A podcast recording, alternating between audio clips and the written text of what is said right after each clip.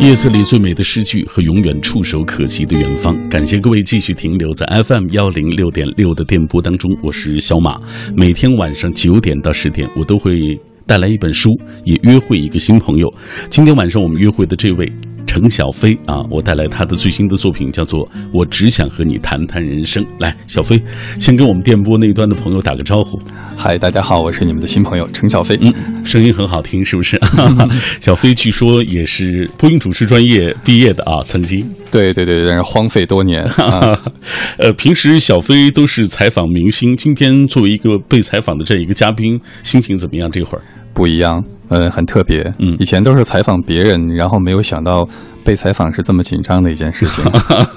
好，今天我们介绍小飞的作品《我只想和你谈谈人生》这本书当中的内容，来自于小飞为时尚杂志所做做的一些采访文章的结集啊。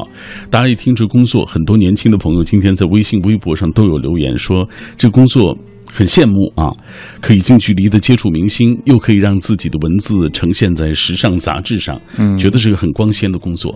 对此你的感受怎么样？呃，表面上看确实是这样的，嗯，呃，很光鲜，因为可以跟这些大明星们近距离的接触，嗯，很有可能是膝盖碰膝盖的这种距离，嗯，呃，我们小的时候可能都会追星啊，可能会向往这种生活。但是明星的光环其实也只是他个人的一部分而已，嗯。嗯，但是恰恰是这一面会吸引到大家的关注，嗯，但是我去关注的可能除了他光环的一面，还有他背后呃更平凡的不鲜为人知的一面，嗯，这一部分可能他会更吸引我，嗯。嗯，当然他的这个。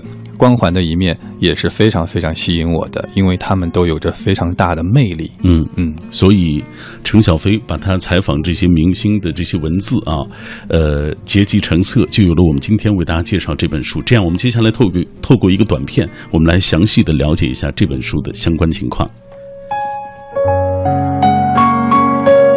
大人物不好做，他们也是人。他们一个个鲜活亮丽、光彩照人，要么是话题界的泰斗，要么是文艺青年的大神，要么风趣幽默，要么高艳冷贵，要么善于沟通，要么惜字如金，要么大摆腔调，要么亲民如己。他们大多带着光环走向程小飞，而他偏偏要去看他们光环背后的平凡，于是就有了这本《我只想和你》。谈谈人生，我只想和你谈谈人生。来自于我们今天的做客嘉宾程小飞。呃，接下来我们继续请进小飞，给大家讲一讲入行第一次采访明星啊。你知道我，呃，在二十二十九岁啊进入电台，当时我在北京电台实习，嗯，呃，刚在电台实习啊，其实我完全没有。采访的一些经历，后来我的一个老师就说：“哎，你去帮我采访一些一下苏有朋。”我一听，当年我的那个偶像啊。后来我见了苏有朋，特别紧张，全程我都不知道在问什么，然后呃颠倒过来颠倒过去，就一个问题。嗯，然后我还告诉他，那个我和他的年纪相仿啊。他说：“哎呦，他说你怎么看这么老？” 这他对我说的最最 我印象最深的一句话。当时幽默的啊，对所有。所以，我那会儿那个那个紧张啊，突然之间就在他彼此这样谈笑当中啊，慢慢的就消散了不少。其实我觉得好像第一次做访谈，嗯，这个过程都是难以忘怀的。是的，是非常难忘。嗯，我第一次采访呃时尚大刊的明星是姚晨。嗯，呃，不是我第一次做采访，因为之前做这个播音主持专业和做主持人的经历，采访过很多人，但是这个。这么大的明星，而且是时尚呃国内顶级的时尚杂志，所有的团队都是顶级的人，只有我一个人是新人，所以非常的紧张。嗯，知道要去采访他的时候，我就开始做准备工作，嗯，准备了很多天。然后那时候家里没有打印机，然后就手写了满满四页 A 四纸的那个采访提纲，嗯，然后写的很工整，嗯，然后到了现场呢，其实呃谈不上紧张，因为所有的这个注意力都放在了问题上。然后没想到在现场的时候，姚晨他的一番话就化解了我的很多顾虑，嗯，就跟您的情况有点像，嗯，姚晨说：“哎，好花生的撰稿人。”嗯，我说我就愣了，我说花生什么意思？他说就是 fashion 啊，说你很 fashion 啊，就当当天可能打扮的还挺有意思的，嗯。然后当我拿出了这四页纸的采访提纲的时候，他所有的工作人员，包括姚晨本人都非常的惊讶，嗯，他们好像就是。不太能够遇到有一个撰稿人这么认真的手写的这样的提纲，嗯然后这么多细致的问题，就前期工作，我跟编辑沟通了整整一个星期，嗯翻来覆去的推翻原来的这些选题啊，然后最终确定了这些，嗯所以最后文字出来的时候，姚晨本人也是赞不绝口，这是我后来才知道的啊，嗯别人跟我转述的。然后这篇文章后来我就放到了新浪博客上。那时候是博客时代，就被一个不认识的新浪网的编辑给推到了新浪网的首页上。嗯当时我记得点击率是七万多，嗯在当时对于一个新人来说，这个简直是一个莫大的一个奖赏，你知道。所以从那个时候我就开始下定决心，哦，我可以去做这件事情了。于是就开始做一个职业的撰稿人。嗯嗯，你看，所有好的这种或者这采访的这个顺利，都得益于你之前所做的一系列的这个非常细致的一些工作。对的，对的，嗯嗯好，呃，这本书当中你的采访文章，我看包括了当下的二十二十一位明星啊，最红的二十一位明星。嗯你选择把张柏芝的采访放在了开篇，来跟各位一起分享。呃，他现在不是一个和其他的明星相比不是最顶尖的了啊。。对，但是为什么把它放在最开篇？呃，因为这一篇如果大家看的话，就会发现这一篇的形式不太一样，它是两封信。嗯我给张柏芝写了一封信，他给我回了一封。啊、有朋友问说他是真的给你回信了吗？我说是的，他真的给我回信。嗯啊、然后其他的都是文章加一些问对答。嗯，但这篇文章呢，之所以是大家喜欢，可能是第一是因为形式，第二是就真情实感吧，最打动人。嗯所以因为大家喜欢，我就把它放到了第一篇。嗯，给大家来读一读你写到的问、问题啊，你写到这封信。好，嗯，我这样吧，因为比较长，所以嗯我简短的读几小段。嗯，亲爱的柏芝，现代人已经很难静下心来去写一封像样的信函。这次和你通信，让我感觉到一种平时的喜悦。时代的脚步太过匆忙，演艺圈的步调更是快上加快，我等追赶不及。有时候，人们仍沉浸在你上一个新闻或者作品中，你却早已赶赴下一个片场或旅程了。出道十七年，回头去看当年的自己是何样的心情？你要对当年的自己说些什么呢？那时候，我自私的以为，没有一个男子可以与你相配。生活似海，爱如潮水，你纵身前往，全力以赴，每一次都决绝而热烈。我热爱这样的张柏芝，热爱如此纵情活在当下每一个艰难缝隙中的美丽女子。当年你与谢霆锋在一起，人们纷纷赞叹，我又相信爱情了。当你们六年的婚姻结束时，仍是那些人落寞的感慨，再也不相信爱情。你看，你的一举一动，一次爱情和别离，都被众人围观点评，似乎你是一个商品，而不是一个活生生的人。他们称呼你为女神，而不是女人。又说，既然进了娱乐圈，何必真的在乎这一切呢？嗯，你看小飞很用心啊，他用一封信来承载了他所有的这些提问啊，他的问题都包含在包括在这封信当中。柏芝给他回信啊，写的虽然有一些短，但是可以看得出他们看到你这封信还是很感动。呃，柏芝说。我和我的团队一起在新加坡过生日，很开心，有大家在我的身边，有我爱的两个宝贝儿子陪伴左右，一切都值得。你问我幸福吗？我会毫不犹豫地回答：我很幸福。以前我觉得幸福就是可以让人家开心，好好做我自己，做自己想要做的事情，有自己的梦想。现在我理解的幸福就是得到平安喜乐，然后有一个很安稳、安静的心。在经历过很多之后，不能简单说是看透了，但真的是明白了自己的人生追求是什么。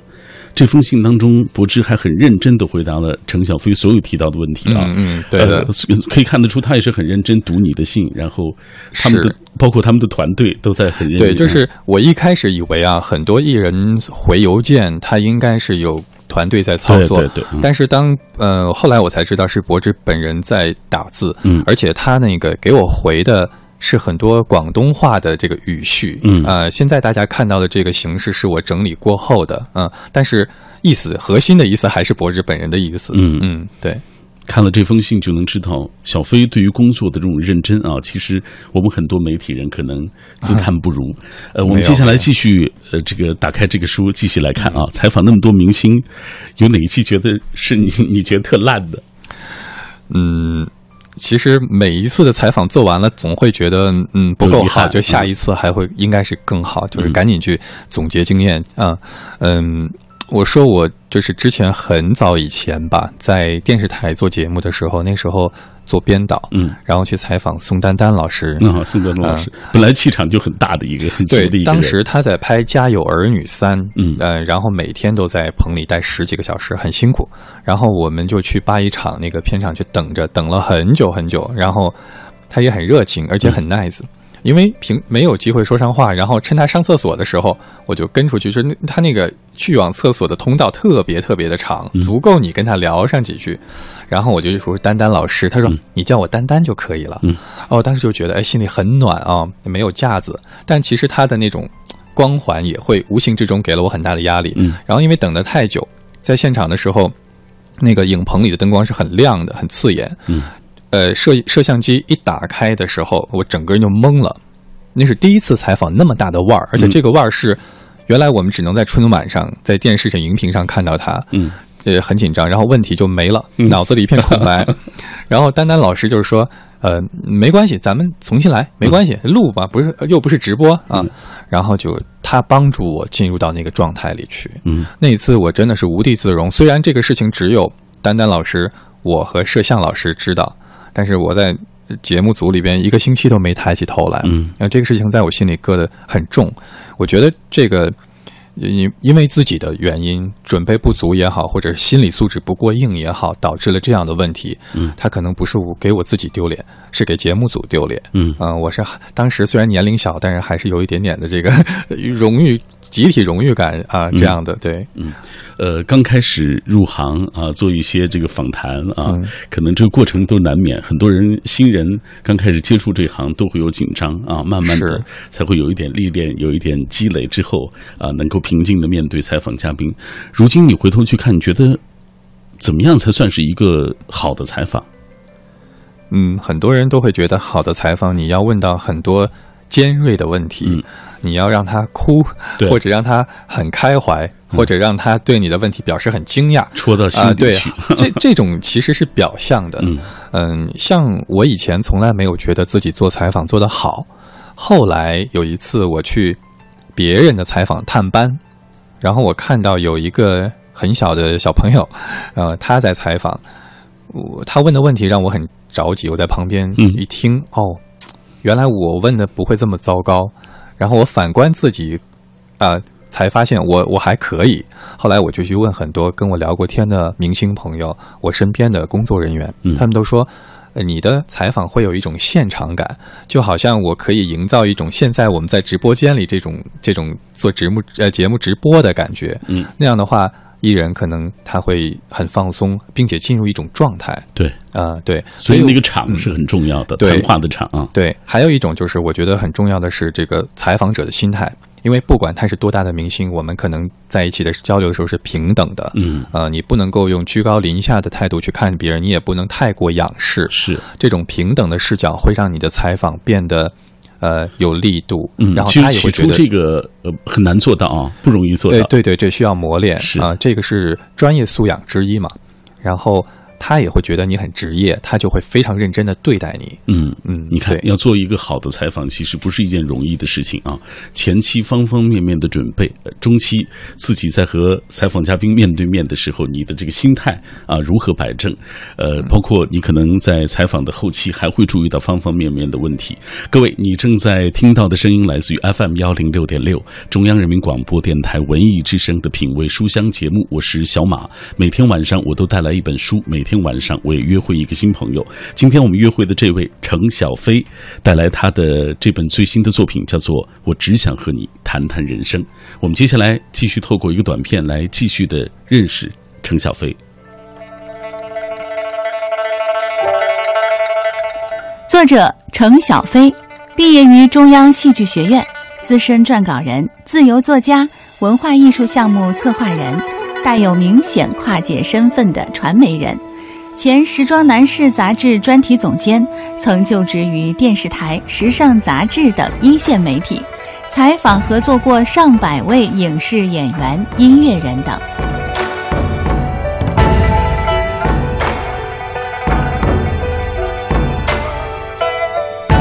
今天在节目进行的过程当中，很多朋友也在跟我们保持紧密的联络。我们今天的互动话题就是要请各位也来说一说，你追星到底追他的是什么？你喜欢那个明星到底带给你的是什么？这样，小飞，接下来我们就看一看大家的留言。嗯，呃，说到这个追星啊，很多人都有过。七亿长歌就说，回望追星岁月，都有几分青春萌动的盲目、冲动和叛逆疯狂。追的理由和呃种种举动，现在想来青涩浅薄，不免好笑。但是不必介怀与羞赧啊！万物生长的青春本该就是如此，这种不成熟正是青春的特质和活力。追逐刘德华、孟庭苇，我们释放青春激情，特别的爱给特别的你，在追逐中渐渐的长大。见山不是山，更注重他们。颜值后面的底蕴和岁月留痕，那些年的明星，有的早已成为明日黄花，有的经过时光的积累，更有着沧桑与厚重。比如说，啊，像像陈酿一样，更品出后味来。比如赵传、陈道明等等，追星之路也在人生风景的变换当中，不断的经历着不同的云卷风舒啊。其实你看，不同年代的人追的星都不一样，对，但是追星的心情是一样的。哎，而且我发现小马哥的节目的听众啊，都好有文。话呀，哈，写的非常好。来，塞北惊鸿，他说：“谁都青春过啊，都有过心仪梦绕的明星。父辈们追过的是高仓健和丽媛小娟，我们追的是小虎队、黎明、周华健啊，跟我年纪差不多。这个，嗯，呃，都正是所谓港风强劲岁月啊。他们有着不可抗拒的帅颜，呃，唱的《红蜻蜓》《花心》，正唱出了我们心中的情愫。”呃，迷上他们也在情理之中。现在虽然早已不再痴迷他们，但是那份记忆贮存心底。如今已经不再追星了，更平和地看待他们。呃，下面这位他说没有过分的追过星啊，追星有利也有弊，关键是看你怎么适当的分配和安排时间。追星应该要取其精华，呃，弃其糟粕啊，要正确追星，树立健康高尚的情感态度和价值观。这 位说的这个太高大上了，很正啊。哎，呃，晴天阳光明媚说，我不是追星族，只记得读小学时啊，喜欢听歌唱歌，所以抄了几本厚厚的歌词，现在还买了一些当时最红。的明星的头像贴在里面，之后再疯狂的就没有了。现在反而更沉静一些，喜欢看看书、听听广播啊，所以也就成了这样读书节目的一个粉丝了。嗯啊，你看，大家都在不同的年纪会有所谓啊追自己心仪的那个明星。呃，这本书当中，嗯，你采访过的那么多的明星当中，哪一个是你年少时候就一直特别关注的？张柏芝算一个，因为你说你年少的时候。对他比我大个两两三岁左右吧啊，但是因为他出道早，他十五岁就出道了。对对对，所以他我知道他的时候，我在上高中，我是应该是我们全校第一个知道他的人。嗯，怎么讲？对我我我那个时候很前卫啊，叛逆青年很前卫。然后因为我做文学社，当时嗯，所以经常会有机会去接触到一些很时髦的呃音乐杂志啊等等。那个时候没有网络，嗯嗯，然后大家知道这个外面的。资讯也都是通过这些杂志，像我是第一个拿到的，我就介绍给身边所有人。大家真的是我在书里写到一个词叫“惊为天人”。嗯嗯，接下来我们要听到这首歌，也是陈小飞在书里写到的一位明星啊，范冰冰啊，这是他演唱的《花开自在》。范冰冰给你留下什么样的印象？美啊，而且。嗯，她是一个事业女强人，情商也真的是范爷，对情商非常高。嗯嗯，好，我们来听一下她的歌曲。呃，就像小飞所说的，鼻音很重啊，有范爷本色。来，是不是收起翅膀，没入人海？人海不自在，莫不如一锤一将，一心不烦。心若不自在，是不是荡尽天涯路？无处觅蓬莱，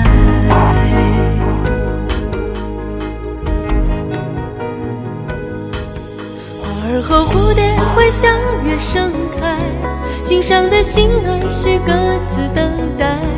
这光景若他还不来，是不是年个兰花手，还笑在等待？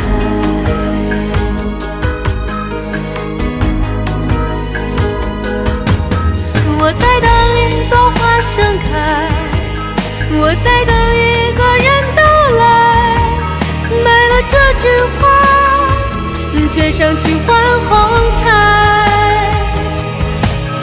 我等这一朵花盛开，带着依恋的自在。